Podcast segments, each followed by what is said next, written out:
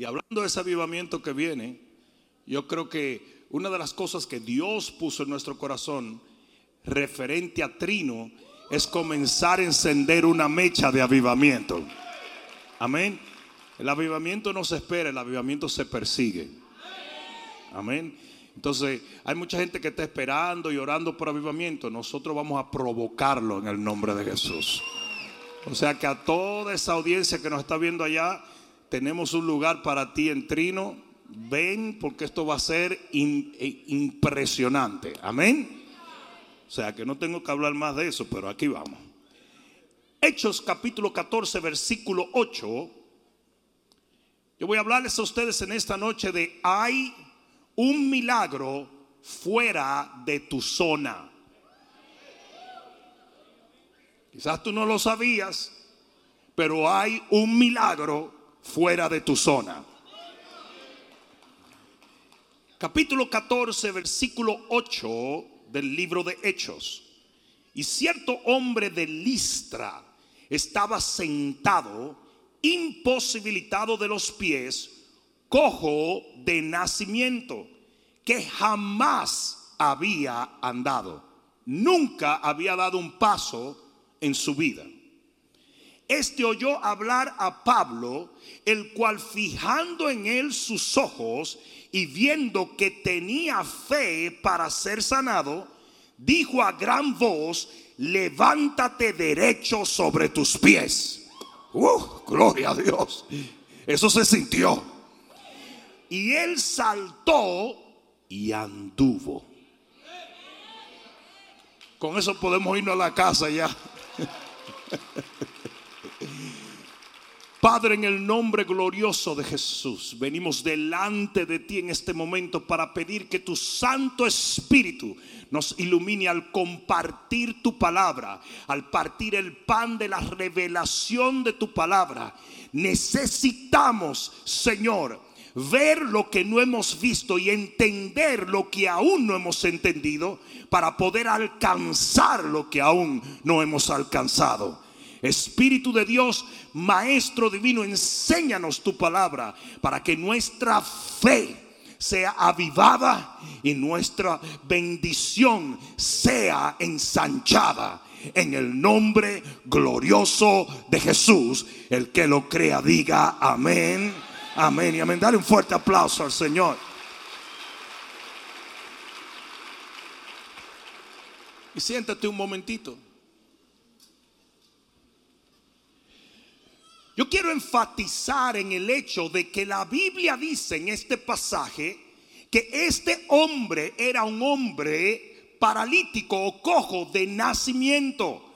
Este hombre no se hizo un impedido de, los, de las piernas por un accidente, sino que nació, o sea, desde el vientre de su mamá, él vino con problemas para desarrollar la habilidad de caminar. Y eso lo dice claramente la Biblia.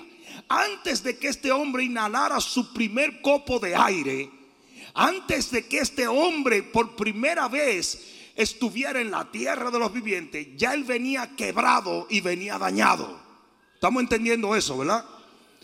De la misma manera, y escucha lo que te voy a decir en este momento porque es muy importante, de la misma manera que nosotros podemos tener una experiencia divina en el vientre de nuestras madres, también podemos tener una experiencia espiritual negativa en el vientre de nuestra mamá. Déjame explicarte. La Biblia dice que David dice, mi embrión vieron tus ojos. Y es más, la Biblia también nos enseña que Juan el Bautista recibió el bautismo del Espíritu Santo en el vientre de su mamá. La Biblia también dice que el profeta fue hecho profeta en el vientre de su mamá. Por lo tanto, la Biblia enseña que podemos tener una experiencia espiritual en el vientre de nuestras madres. ¿Cuántos dicen amén? Pero de igual manera, una persona puede ser afligida, quebrantada, enfermada en el vientre de la mamá. Y de ahí vienen los nacimientos con un sinnúmero de problemas. Hay gente, ahora sí que necesito que prestes atención que son maltratados y que nacen con lesiones y heridas emocionales, sin que nadie los haya rechazado, sin que nadie los haya golpeado, sin que nadie los haya herido, ya ellos nacen heridos emocionalmente. Aún los psicólogos saben que, por ejemplo, los asesinos en serie ya nacen siendo asesinos en serie que el problema es una lesión cerebral que se causa dentro del vientre de su mamá. Y hay gente que cuando nace, ya nace avaro. Hay gente que cuando nace, ya nace enojón. Porque se, entiende que aún si vamos a usar el vehículo genético, sabemos que por genética usted puede recibir cierta personalidad de su papá o de su mamá. O sea, usted no solamente tiene la panza que tenía su papá. Usted no solamente tiene los bembes de chuleta que tenía su mamá. Usted también tiene del carácter que ellos tienen.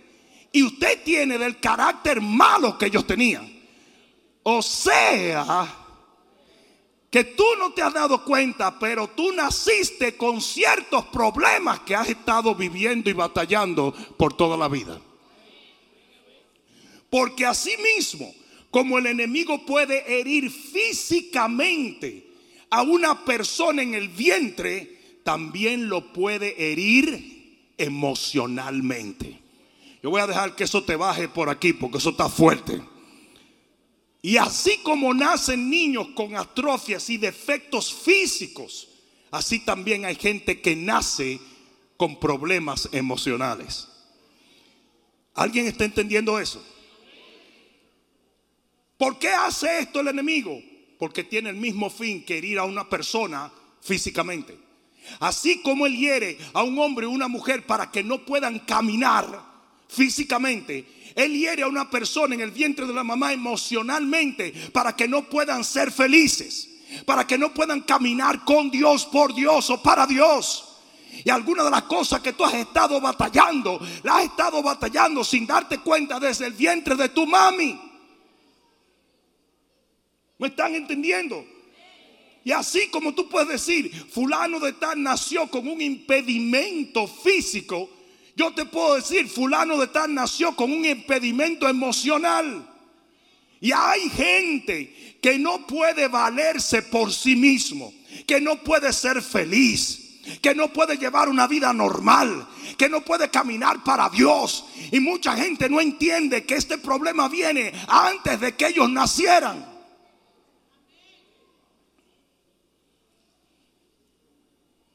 Mucha gente no lo entiende. Y en este pasaje nosotros vemos que ese hombre era cojo de nacimiento. Y yo te puedo garantizar que tú estás rodeado de gente que han sido emocionalmente mayugados desde el nacimiento. ¿Alguien me entendió? Hay mucha gente en la iglesia con lesiones emocionales que adquirieron en el vientre de su mamá y nunca han podido tener relaciones normales, por ejemplo, o avanzar como los demás, o tener negocios normales, o llevar un hogar normal. ¿Cuántos de ustedes conocen gente así? Di que depresivo y tienen dinero, tienen salud, tienen de todo, pero tienen una depresión que se lo está llevando la torta. ¿Sí o no? Y gente que tiene problemas que tú dices, pero, pero baja, pero baja. ¿Y qué tú haces bebiendo si tu papá bebía? No, es que bebe porque su papá bebía. Porque aún a través del vientre hubo tratos. El enemigo puso lesiones que lo hicieron llevar algunos de los problemas que su familia tenía. ¿Me están entendiendo? Hay gente que ha vivido así, paralíticos emocionales, hasta que escuchan el Evangelio de Cristo Jesús.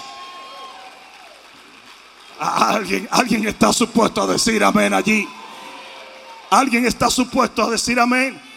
Porque así como este hombre era un paralítico de nacimiento y había luchado toda su vida y no podía valerse por sí mismo. La Biblia dice que un día el apóstol Pablo comenzó a predicar el evangelio y la Biblia dice conoceréis la verdad y la verdad os hará libre.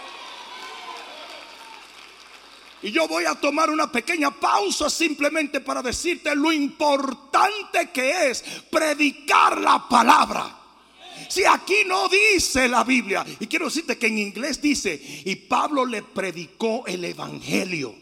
Aquí no dice la Biblia que le predicaron sobre las eh, cosas modernas o sobre las cosas lindas o sobre bla, bla, bla. No, el Evangelio es el poder. La palabra es el poder. Si tú estás aquí y tu nombre está escrito en el libro de la vida y tú has sido liberado, levantado, restaurado, es porque alguien, yo dije alguien, yo dije alguien te predicó la palabra de Dios. Hoy se predica mucha fábula. Hoy se predica muchos cuentecitos. Hoy tenemos los pastores bailando en TikTok y hablando babosadas en Instagram. Y hablando falsa doctrina y herejía y media en Facebook. Porque no pueden predicar la palabra porque la palabra es muy polarizante. Donde se predica la palabra, unos te van a odiar y otros te van a aplaudir. Y como ellos lo que quieren es seguidores, ellos tienen que disfrazarlo todo. Porque ellos creen que el éxito está en el número de seguidores. Cuando Jesús tenía 12 seguidores y Hitler tenía millones, ¿y quién es más exitoso de los dos?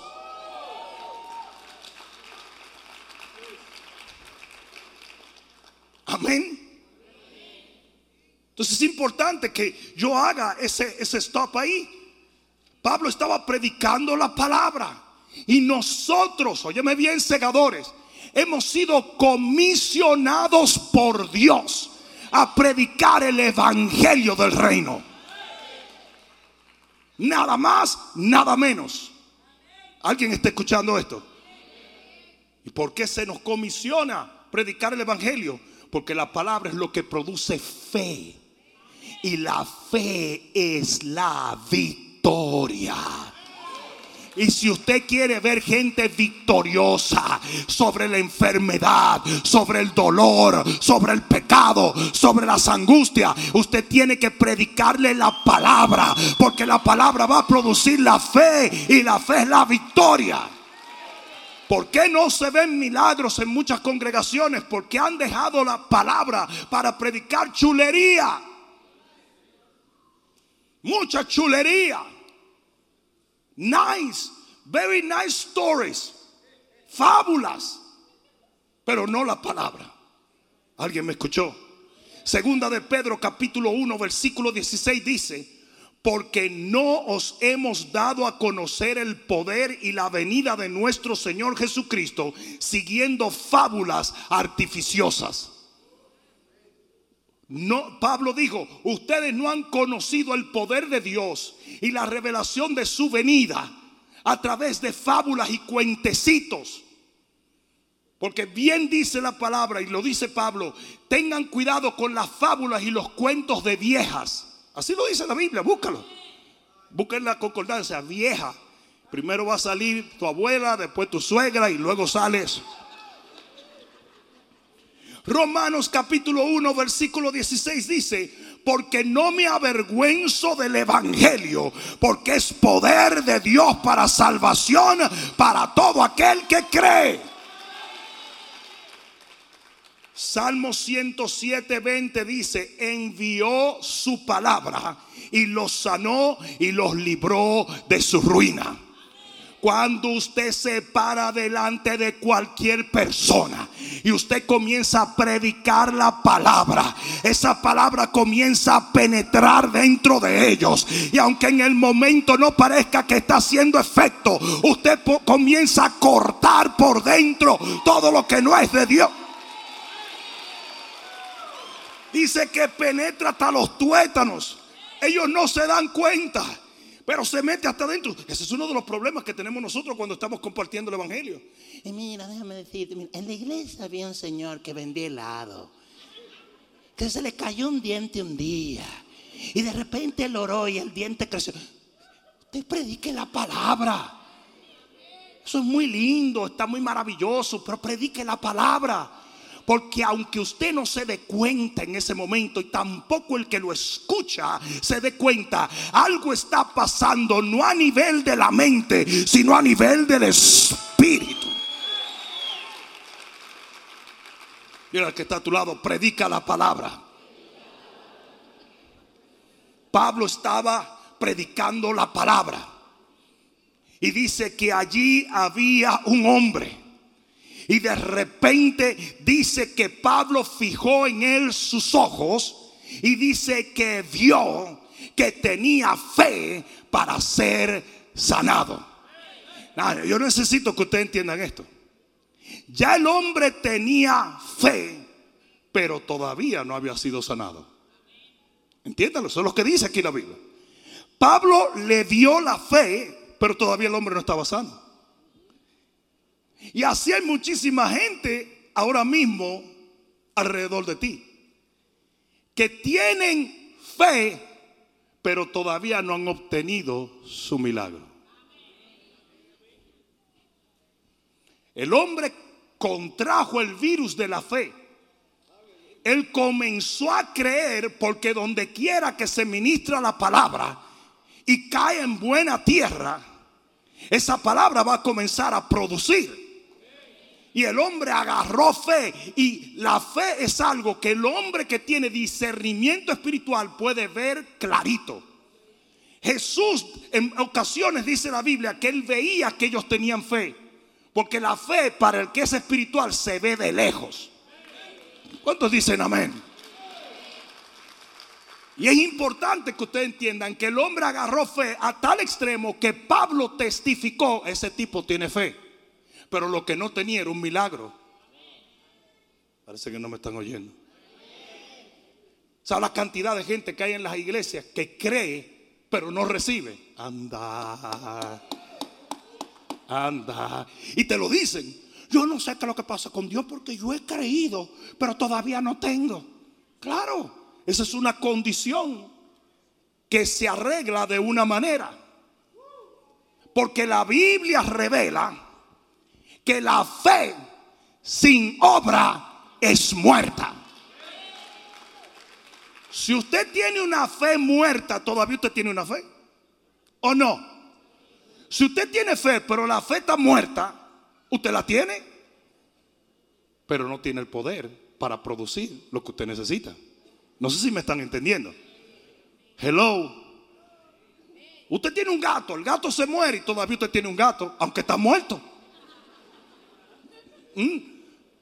Entonces la Biblia dice, tú puedes tener fe, pero si tu fe no es seguida por una acción, entonces tu fe no tiene poder porque lo muerto no puede producir vida.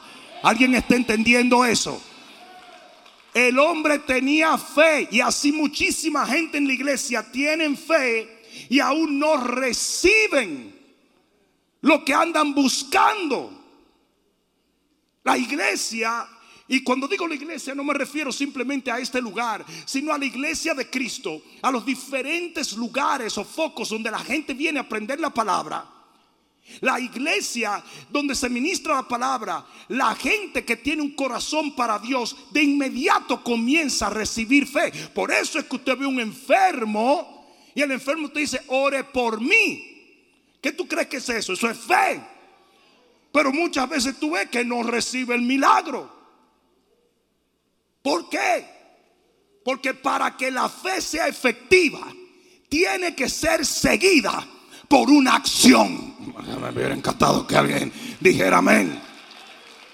Y por eso Pablo mira al hombre y en el versículo 10 Mira lo que hizo Pablo. Pablo le dijo a alta voz para aquellos. ¿Te han visto la gente que me manda en, las redes sociales? Pero no tiene que gritar. Dios no es sordo. Él no es nervioso tampoco. Eh, esas son la gente como más tonta, ¿verdad? No sufra con lo que el otro se goza. No sé si me están entendiendo. Usted no me quiere oír. Pues cambia el canal. Bájelo. Muteme. Y nada más me oye.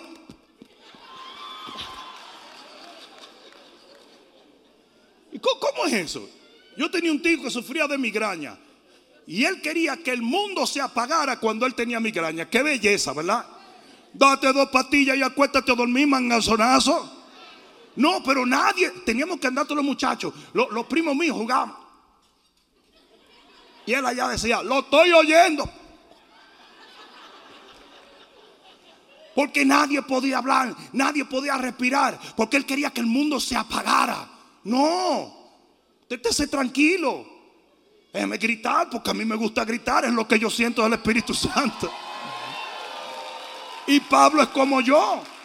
Dice que le dijo a gran voz. No, no, Pablo no le dijo.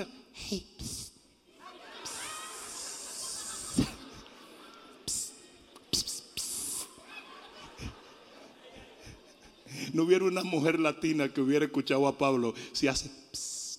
Porque las mujeres latinas están tan acostumbradas a los tigres de la calle. muchacha.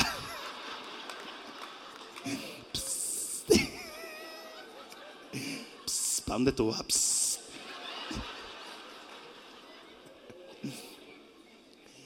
¿Cómo lo dijo Pablo? A gran voz. Yo estoy siendo bíblico cuando predico a gran voz. Es más, el mismo Señor dijo lo que les digo en secreto, grítenlo desde las azoteas. Esta es mi azotea. Si a usted no le gusta, salga de la ciudad. Aquí vamos. Mira, Pablo le grita. ¿Qué hizo Pablo? Claro, le gritó. No fue.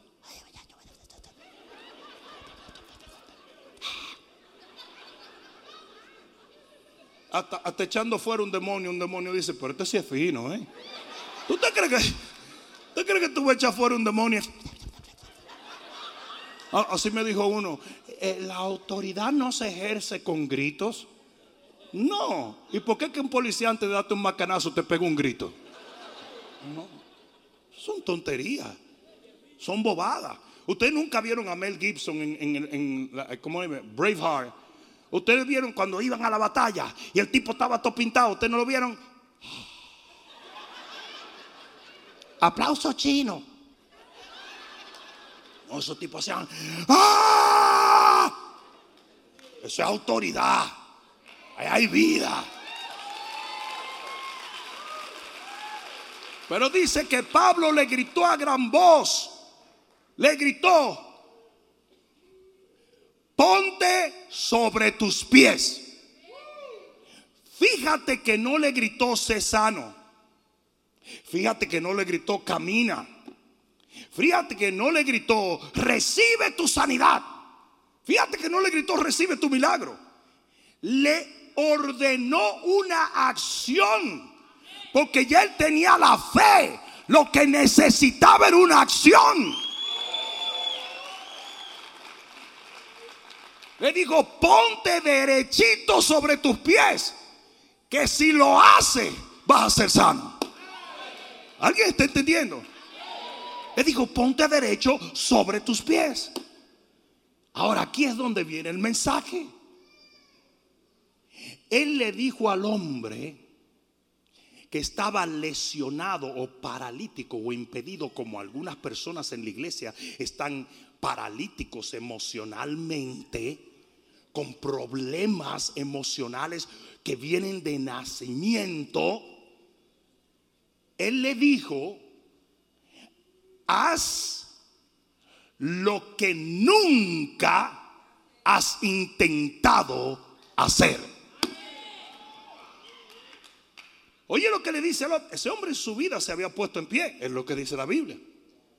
Mucho menos derecho, porque el tipo era cojo de nacimiento y paralítico. Y de repente Pablo le dice, haz lo que nunca has intentado hacer. Y te voy a decir por qué Pablo le dijo eso. Porque créelo tú o no. Bueno, espero que lo creas porque por eso estás aquí, ¿verdad? créelo o tú o no, ese hombre estar afligido, estar postrado, estar paralítico se había convertido en su normal. ¿Mm? Ese hombre estaba acostumbrado desde su nacimiento a arrastrarse, no a caminar. Él conoció todos sus familiares desde este ángulo hacia arriba. Y su normal era estar paralítico. Y créelo o no, aunque él no le gustaba, esa era su zona de confort. Porque tu zona de confort es lo que es normal para ti. Lo que tú conoces. Lo que es familiar para ti. Lo normal para este hombre no era pararse, era estar tirado. Y cuando Pablo le da ese reto, y, ve que el hombre tiene fe y le dice, ponte derecho sobre tus pies. Él está diciendo, intenta hacer lo que nunca en tu vida has intentado. Alguien diga amén. Y esto es lo que le pasa a mucha gente con parálisis emocional en la iglesia. Su normal es vivir en pecado. Su normal es seguir fracasado. Su normal es tener un mal comportamiento. Me dejaron solo, ¿verdad? Ese es su normal. Porque vienen con problemas emocionales por tanto tiempo y han vivido tanto tiempo así que ese es su normal. La pobreza es normal para ellos. La angustia es normal para ellos. El vivir nervioso o deprimido es normal. Porque llevo 35 años haciéndolo. ¿Y qué edad tú tienes? 35. ¿Mm? Y hay mucha gente con parálisis emocional que están tan acostumbrados a vivir de la manera que han vivido que esa es su zona de comodidad.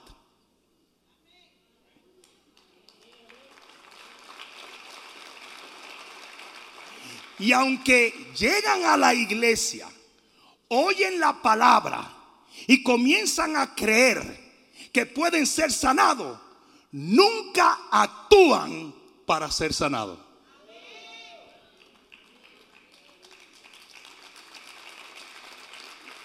¿Cuántos de ustedes han visto gente?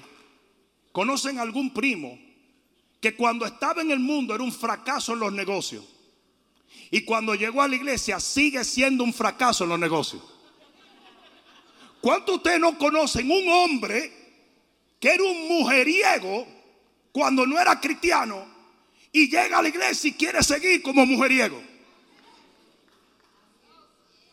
Y oyen la palabra y la palabra les revela que eso está mal y que necesitan sanidad, pero nunca cambian la conducta. ¿Cómo ustedes han visto mujeres sueltas?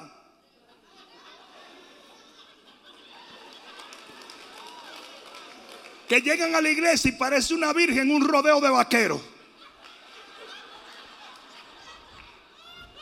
Tú la ves y que danzando para Dios. What? Tú la ves la foto de Instagram. Jehová es mi pastor. Nada más. Porque la misma lesión, yo dije la misma lesión emocional que traían, todavía la tienen. Porque nunca han tomado la iniciativa de hacer algo que nunca han intentado hacer. Uh, alguien va a tener que decir amén aquí.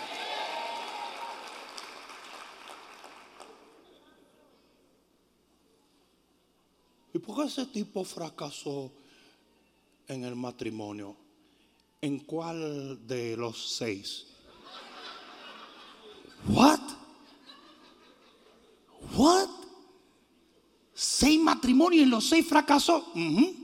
Y por lo mismo. Oye, oí que el hermano, el hermano Turulo, estaba preso cuatro días. ¿Y por qué? Hoy tú no sabes que ese tipo le agarra apretado a la gente de que por un negocio que él tiene y no le paga a nadie. Pero eso no era lo que él hacía en, en, el mundo. Sí, pero él lo sigue haciendo ahora con los cristianos que son más bobos. Y tú dices, pero ¿cómo puede ser? Eso es imposible. ¿Cómo que no? ¿Cómo que no? Porque es la misma, la misma lesión. Hay gente que eran araganes antes de ser cristianos y ahora son mega, hyper, duper araganes después que son cristianos. Y reciben la palabra y quisieran ser sanados, pero nunca toman una acción en contra de la conducta que han tenido.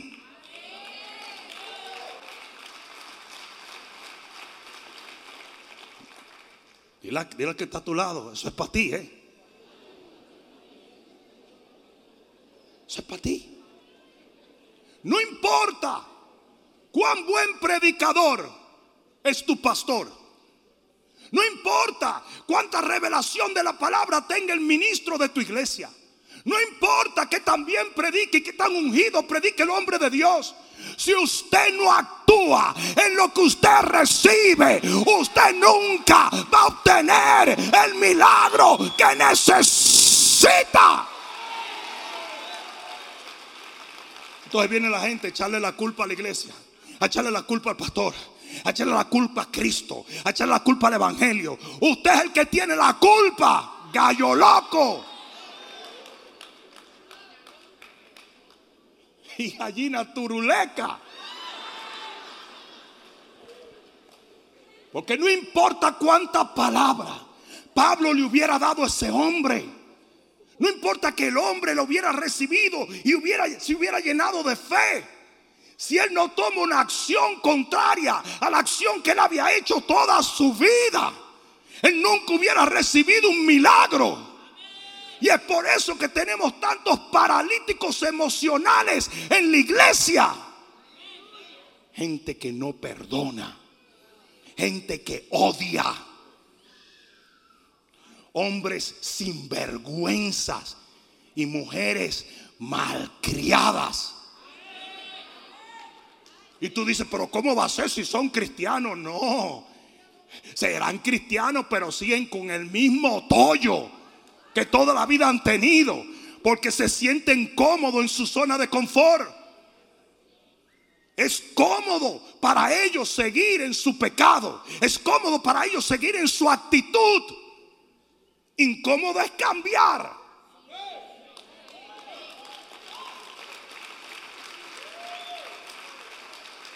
Y siguen de irrespetuosos. Y siguen de rebeldes. Y, si, y antes se rebelaban con el papá. Ahora se rebelan con el pastor. Y antes les robaban al primo. Ahora les roban al hermano. Y continúan toda la vida con la misma parálisis. Y el diablo muerto de risa porque él puso esa herida emocional en el vientre de tu mamá. Y él se deleita viendo que por más palabras que se te predica, no te logras zafar de ese espíritu.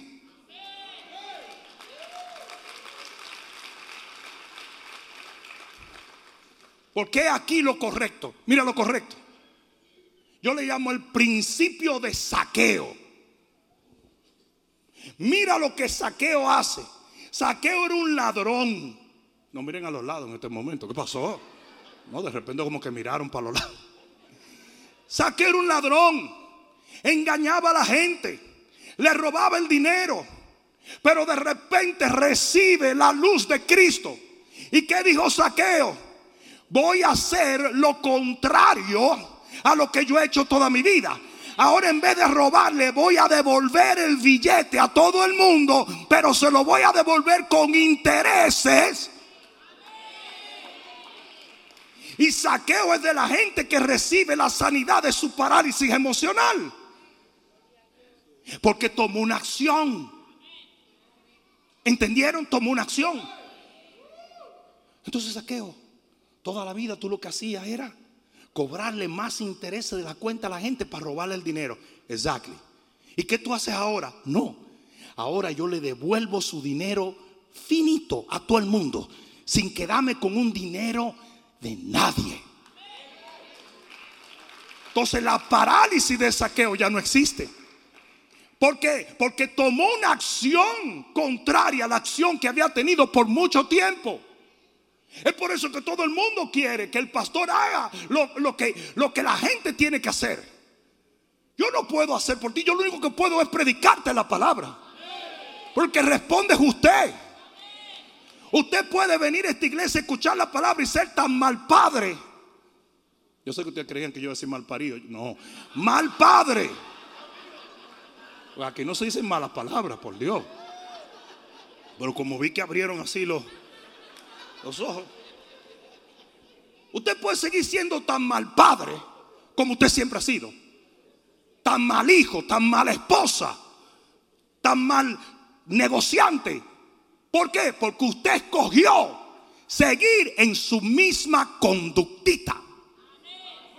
Igualitiningo. ¿O tú te crees que el hombre que adultera dentro de la iglesia no lo hace de la misma manera que adulteraba afuera? Lo único que ya no es Guillermina, ahora es la hermana Guillermina.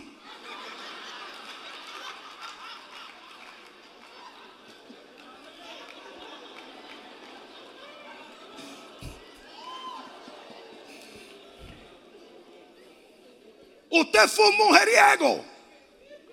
Cásese y seale fiel a una mujer.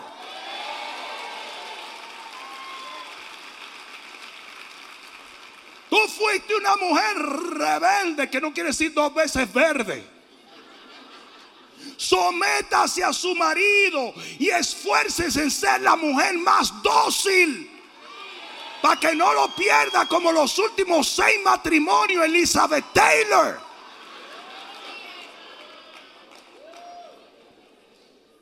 Usted fue un fracaso económico. Diezme, siembre, administre da a los pobres. No, no es suficiente que tú vengas aquí y digas, y Ricky Bichaka, y Raka, Shakakan, Shakakan. Usted tiene que tomar una acción. Eso es si usted quiere ser sanado. Usted toma una acción. Usted dice, yo robaba, pero ya no robo más. Yo mentía, pero ya no miento más. Yo envidiaba, pero ya no envidio más.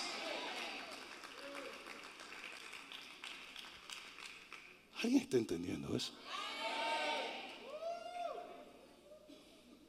En el libro, antes de ir allá, mira lo que, lo que dice la Biblia. Lo que dice la Biblia es que cuando Pablo le dice, ahora mismo, ponte sobre tu pie. Aquí es donde vienen los heavy duty. Dice que el hombre pegó un salto. Dice que él saltó.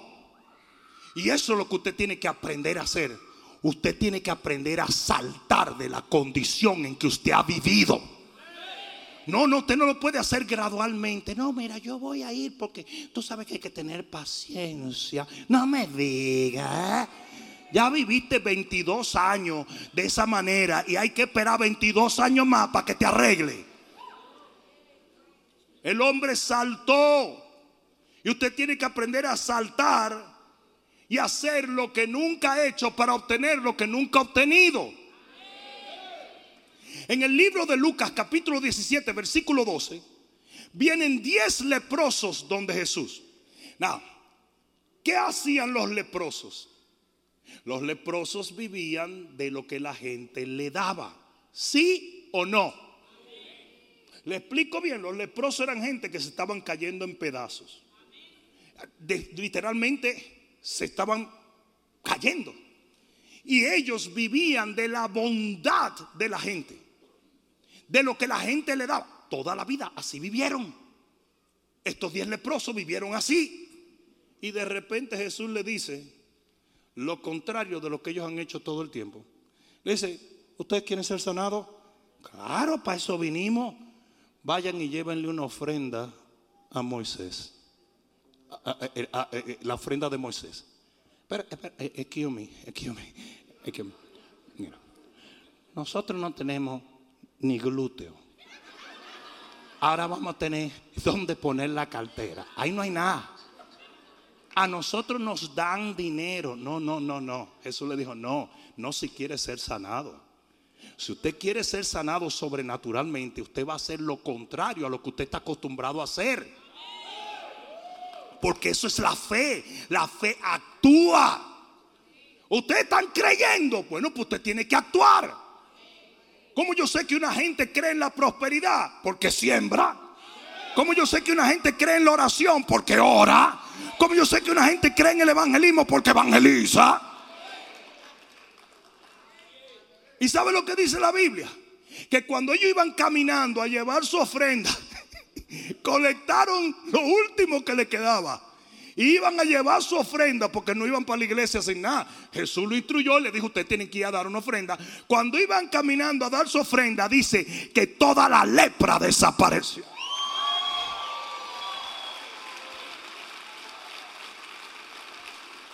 Porque cuando usted hace lo contrario a lo que lo ha tenido afligido todo el tiempo, usted recibe liberación. De todas las cosas que Jesús le hubiera podido decir a estos tipos, le dijo la peor. Si Jesús le hubiera dicho a esos tipos, oigan, válenme una bachata, esos tipos así, así sea desbaratado, se tiran una bachata. Si le hubiera dicho, cántenme un corito, le cantan un corito. Pero le pidió exactamente lo menos que ellos tenían. Eran gente totalmente paupérrima y desprovista, que vivían de lo que la gente le daba. Y cuando se encaminaron a hacer lo contrario, fueron sanados. Usted es un avaro, vaya y siembra en la vida de otro. Usted es una persona que no perdona, búsquese 600 amigos y haga amistades.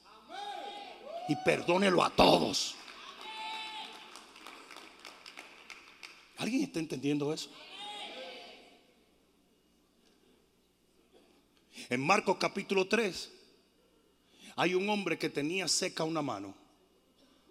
Y Jesús lo llama y le dice, ve acá, extiende la mano. Él hubiera podido decirle, eh, Nadie me juzgue, pero está seca. Seca quiere decir, no es la piel. No fue que no me puse aloe vera. Está seca, entumecida, no se extiende. Pero cuando el hombre intentó hacer lo que nunca había podido hacer, recibió su milagro.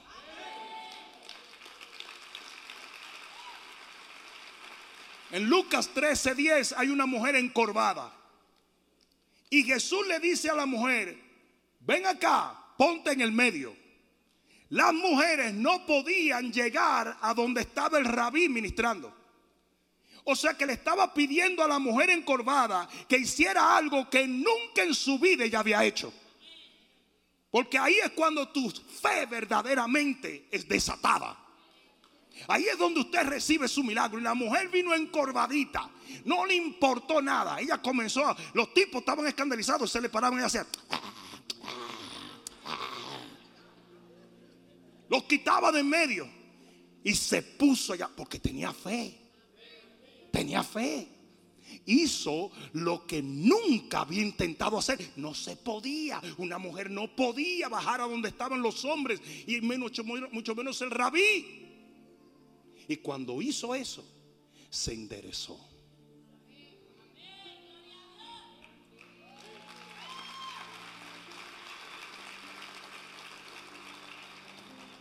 Pero ¿qué pasa en Hechos capítulo 10, versículo 11? De repente el Señor le baja un lienzo a Pedro con todos los animales y le dice, Pedro, mata y come. ¿Sabes lo que hizo Pedro? Lo mismo que tú haces a cada rato. le dijo, Señor, yo nunca he comido cosa inmunda. No lo voy a hacer porque nunca lo he hecho. Y el Señor le dijo, eso es exactamente lo que te estoy diciendo.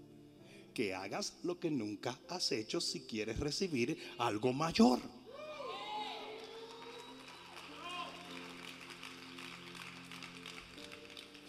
¿Tú crees que tú mantienes buenas relaciones cristianas con la misma actitud que tú perdías las relaciones en el mundo? ¿Tú crees que tú vas a prosperar con el mismo mindset que tú tenías en el mundo? Aún estando aquí. Hello. Hombre, ¿tú crees que te vas a conseguir una esposa con el mismo tigueraje vagamundo que tú tenías para conseguirte las mujeres del mundo? You crazy. Tú estás en otro reino. It makes no sense. Que una mujer quiera levantarse un hombre por frivolidad en un lugar donde los hombres están viniendo a apartarse para Dios. Tú te vas a levantar un tigre y el tigre te va a, arañar y después te va a soltar. Con tres cachorros te va a dejar. Y cuando busques en Facebook su nombre para que te mande el child support. Resulta que era falso el nombre.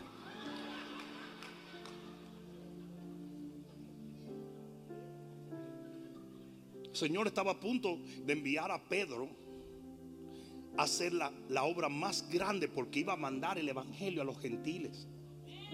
Y de repente Él le dice que no lo va a hacer porque yo nunca lo he hecho. Él le dijo, no seas tarado, hazlo. Haz lo que te estoy diciendo. Y asimismo, hoy el Señor te dice, usted tiene que hacer lo que Él le está diciendo si usted quiere salir del mismo hoyo que usted ha estado toda la vida.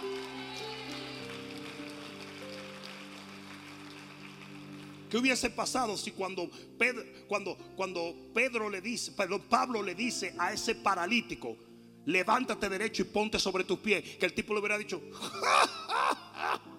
Ay, ustedes son unos tigres, ustedes los evangélicos son locos. Así mismo que la gente dice cuando uno le dice diezma, ofrenda, dice, ay, viene el evangélico a sacarle el billetico. ¿Are you kidding?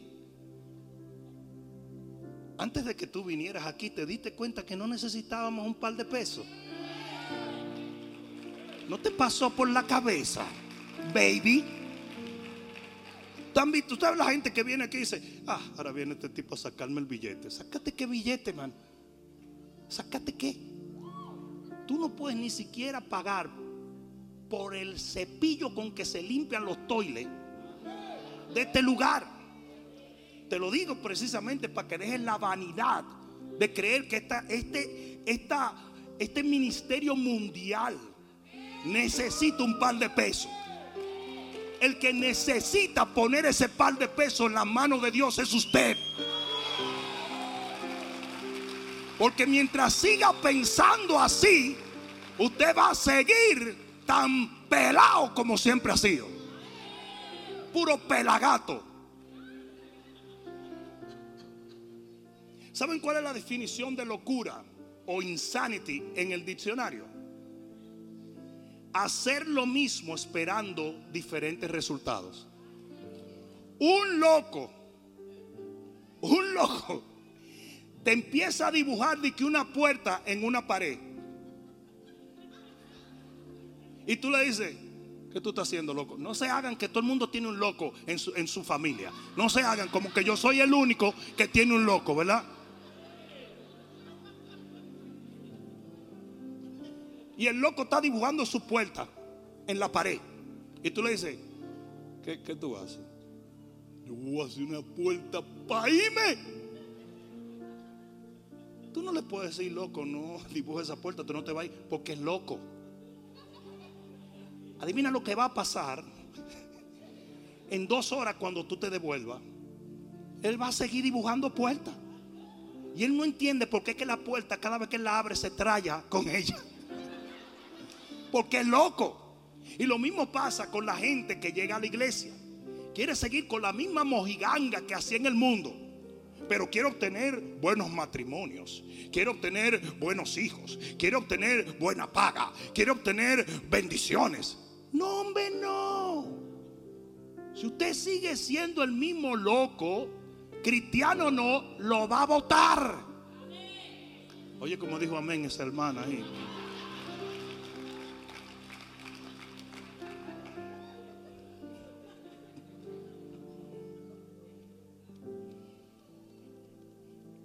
En segunda de Corintios capítulo 8, versículo 3, Pablo decía, yo doy testimonio de que ellos han dado conforme a sus fuerzas y aún más allá de sus fuerzas. Ese es el principio de la extramilla. Si todo lo que tú haces es dar con tus fuerzas, tú siempre vas a recibir hasta, este, hasta ese nivel. Pero cuando tú das más allá de tus fuerzas, tú estás expandiendo y tú vas a recibir más. Eso es un principio bíblico. No estoy hablando de dinero, ¿eh? Porque ya hay algunos que se están amargando pensando que, que yo voy a recoger una ofrenda. No, no, no. Estoy hablando en todo en tu vida. En todo. Porque usted nunca va a obtener lo que usted no siembra en otro. Usted desprecia en su hogar, lo van a despreciar a usted. Usted ama en su hogar, lo van a amar a usted. Y si tú puedes decir es que yo siempre he sido así. Bueno, pues cambia porque no te ha funcionado muy bien hasta ahora. No sé si me están entendiendo. ¿Cuántas veces no han oído ustedes eso? Pero es que yo soy como soy. Pues no te metas en el reino porque en el reino tú tienes que cambiar.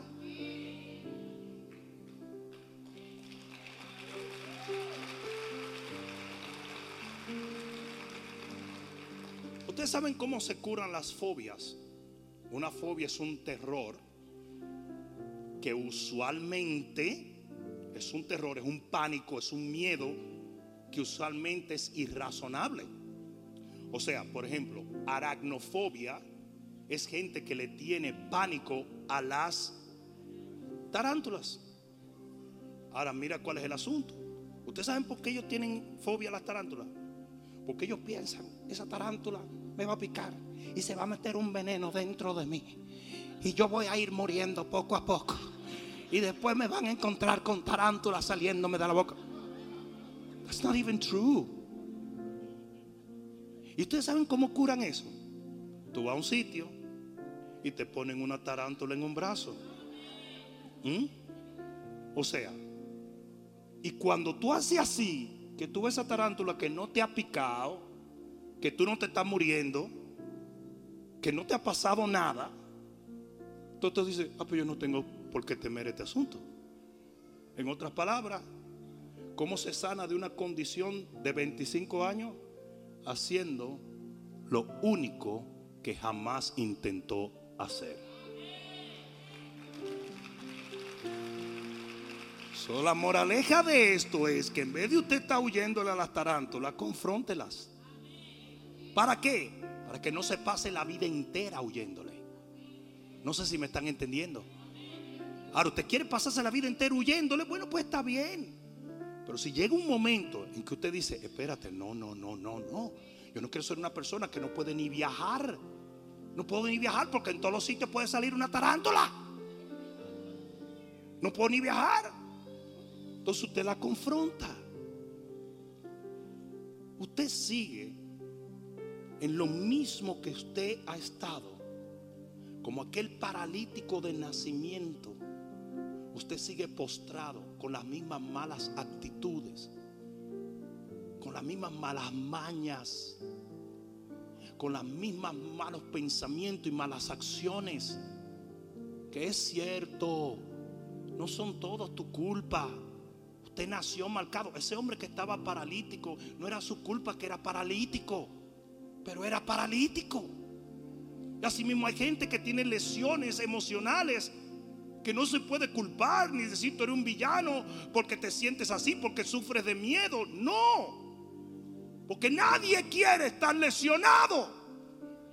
Pero si lo estás, decídete a tomar la fe, pegar un salto y comenzar a actuar opuesto a lo que has actuado por 28 largos años.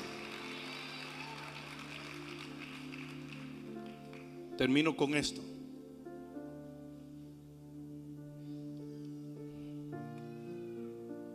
Pedro no era un surfer. Surfing no existía en Israel en los tiempos de Jesús. Y de repente viene Jesús caminando sobre las aguas, que tampoco era un surfer. Y Pedro lo ve y todo el mundo comienza a gritar porque ellos nunca habían visto eso. Y de repente dicen es un fantasma. Y Pedro dice, aguántame. Yo no me voy a quedar aquí encerrado en un temor que me va a paralizar. Señor, si, si tú no eres Gasparín, si tú eres Señor, dime que vaya donde ti. ¿Y qué le dijo el Señor? Te reprendo, ¿qué te crees? No, le dijo, ven. Y en ese momento, Pedro salió de su zona de confort. Porque la zona de confort es estar con todo el que está haciendo lo mismo contigo. Por eso es que cuando usted quiere hacer algo extraordinario, todo el mundo le dice, tú eres loco, tú no puedes hacerlo. Porque todo el mundo quiere hacer lo ordinario. Es por eso que la religión es tan malvada. Porque la religión quiere que todo el mundo sea igual. Que todo el mundo haga lo mismo. Y si tú no lo haces, tú no eres de Dios. Tú no eres de Dios. Entonces, Pedro dijo, ¿saben qué? Yo voy a salir de esto. Porque si yo quiero algo más de lo que ustedes tienen, yo tengo que tratar de arriesgarme a hacer más de lo que ustedes están haciendo. Qué bien quedó eso, ¿verdad? Y Pedro agarró y salió. ¿Y sabe lo que pasó? Recibió su milagro. Recibió su milagro. Caminó sobre las aguas. Y muchos envidiosos dicen, ay sí, pero se hundió. Sí, pero dio 18 pasos más que tú, que estabas ahí en el barco.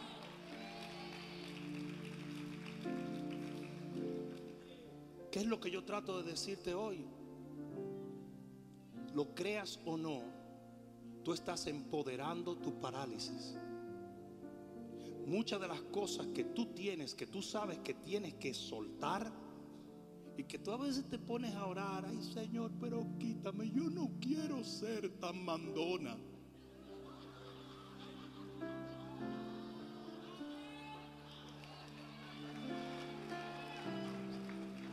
¿Sí o no? Yo no quiero ser como mi mamá. Yo no quiero ser amargada, yo no quiero ser amargado, yo no quiero... Sí, el problema es que sigues actuando de la misma manera. Lo que tienes que hacer es comenzar a forzarte a actuar totalmente opuesto a lo que te ha tenido paralítico por tantos años. Y cuando te veas en pie, con los pies derechos, de repente te vas a dar cuenta que ahí llegó el milagro. Pero el primer esfuerzo lo hace usted. Porque la fe sin obra es muerta. No es suficiente creer. Ese hombre creyó pero no recibió el milagro. Ese hombre creyó y muchos creen pero no reciben. Porque hasta que usted no actúe en lo que cree, el milagro no sucede. Alguien debió decir amén aquí. Yo siempre creí que Dios me iba a usar. Siempre creí, pero hasta que yo no tomé un riesgo de comenzar a hacer lo que todavía hago hoy, nunca Dios me usó. Porque creer no es suficiente. A mí me dijo una persona, ahora sí, pastor, yo sí que le voy a creer a Dios para que este negocio avance. Hay un solo problemita. Le dije, ¿qué pasó? Tuve que meter al primo mío que fue el que me desbarató el negocio la última vez. Pero él me prometió a mí que esta vez sí lo iba a hacer. No. Tienes la misma actitud que tuviste cuando fracasaste. Estás haciendo lo mismo y quieres un resultado diferente. No funciona así. Hello. Tengo un tipo que me dijo, mira pastor, tengo un problema. Y yo puedo decir estas cosas simplemente porque no estoy mencionando nombre. Porque muchos dicen, pero tú no estás supuesto a decir, claro que sí. Aún Pablo lo usaba así. Pablo decía, conozco un hombre que subió al tercer cielo fuera del cuerpo y era él. Pero nadie sabía porque él estaba en ese momento. No quería que le tiraran fotos. Un tipo me dijo, oh, tú sabes, he tenido muchos problemas con mi esposa. Ella me dice que me va a dejar. digo yo, eh, ¿por qué? Me dice, por las mujeres. Digo yo, ¿cómo por las mujeres? ¿Tú estás adulterando? Me dicen, no, pastor, las mujeres de TikTok. Yo vivo el día entero viendo mujeres, taca, taca, taca, taca, taca. El día entero, el día entero tengo un vicio, tengo un vicio de eso. Y me le escondo a la esposa y ella parece. Digo yo, pero bestia salvaje. Tú vas a perder la mujer de carne y hueso que tú tienes por una imaginaria en una pantalla.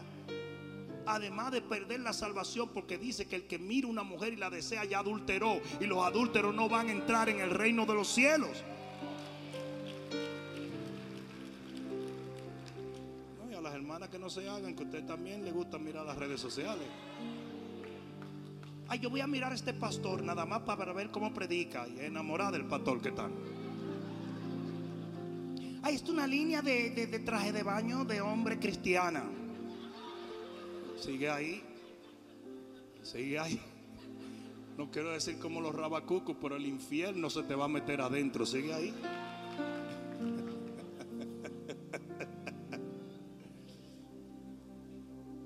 ¿Quieres llegar donde nunca has llegado? Haz lo que nunca has hecho.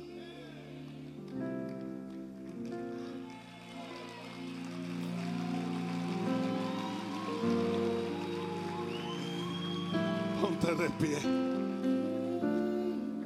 Aleluya. Gracias, Señor. Levanta un momento tus manos.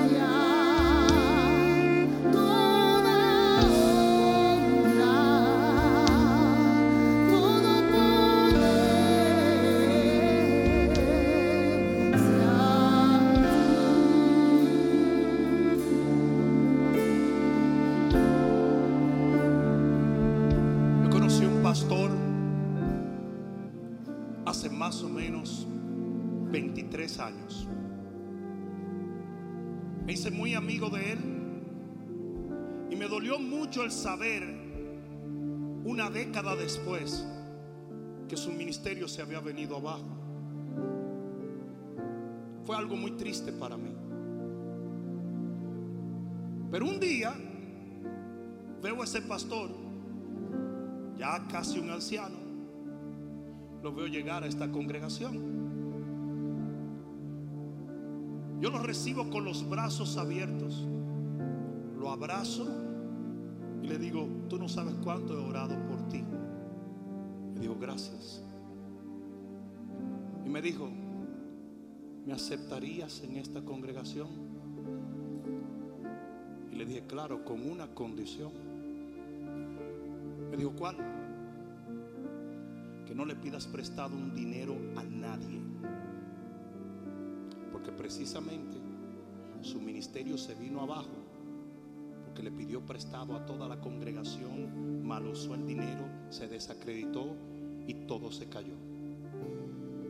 En otras palabras, yo le dije, yo te ayudo a levantarte otra vez siempre y cuando tú no traigas la misma actitud que te hizo caer, que muy probablemente la traía desde el mundo. Usted tiene que llegar a hartarse de ciertas cosas que no lo dejan avanzar.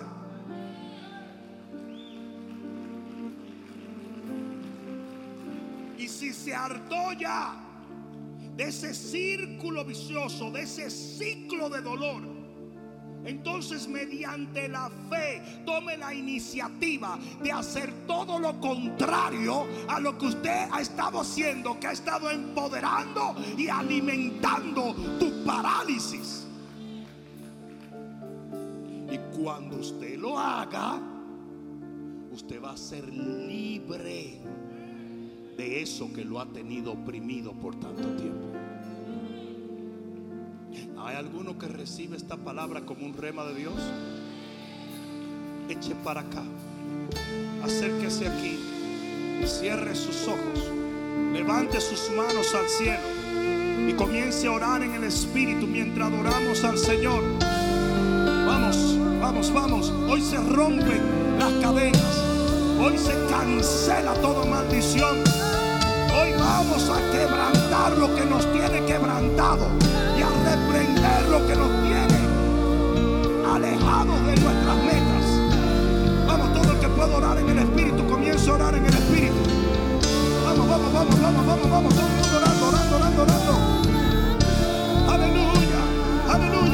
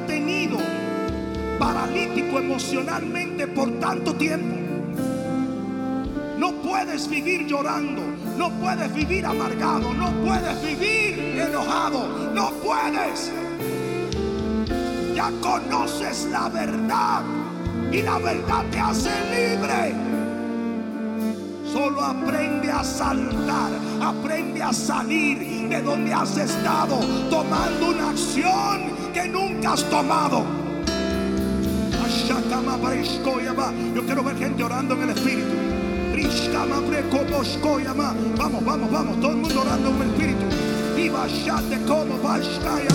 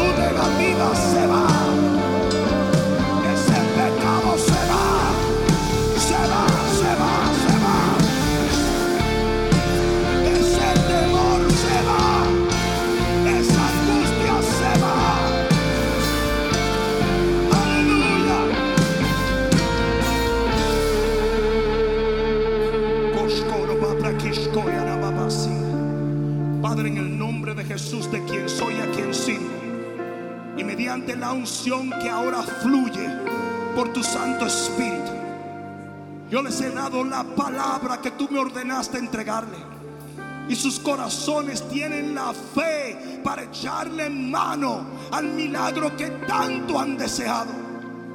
Hoy yo quiebro en tu nombre, Jesús, todo círculo vicioso.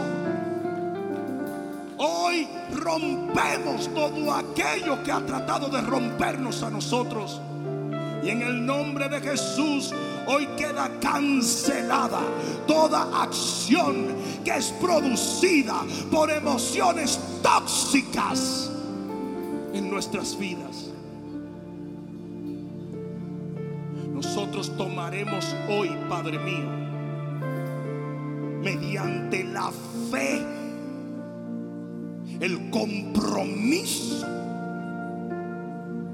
de hacer lo opuesto a lo que hemos estado haciendo. En el tú estás, dile, Señor Jesús, en este día yo me comprometo a ir en contra de mis deseos, de mis actitudes erróneas, de las cosas que no te agradan y vivir y actuar, hablar y pensar opuesto a lo que he estado haciendo. En el nombre de Jesús, dilo bien fuerte, en el nombre de Jesús, dilo una vez más, en el nombre de Jesús, el que lo crea diga, amén.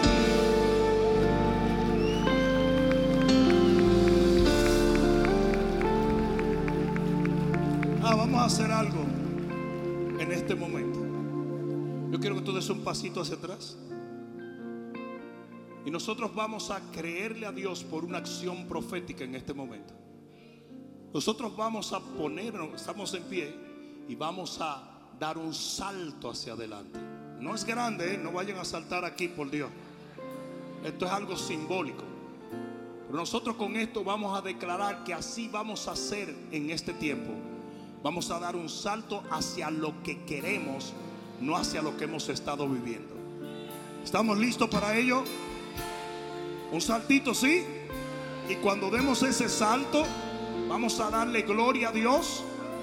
A la cuenta de tres, iglesia, si estás en tu casa, hazlo allá. Yo creo que viene una ruptura de toda cadena, de toda presión, de todo aquello que te ha estado atando. Uno, dos, tres. Dale un grito de gloria. Vamos, vamos. Vamos, ¡Vamos, iglesia!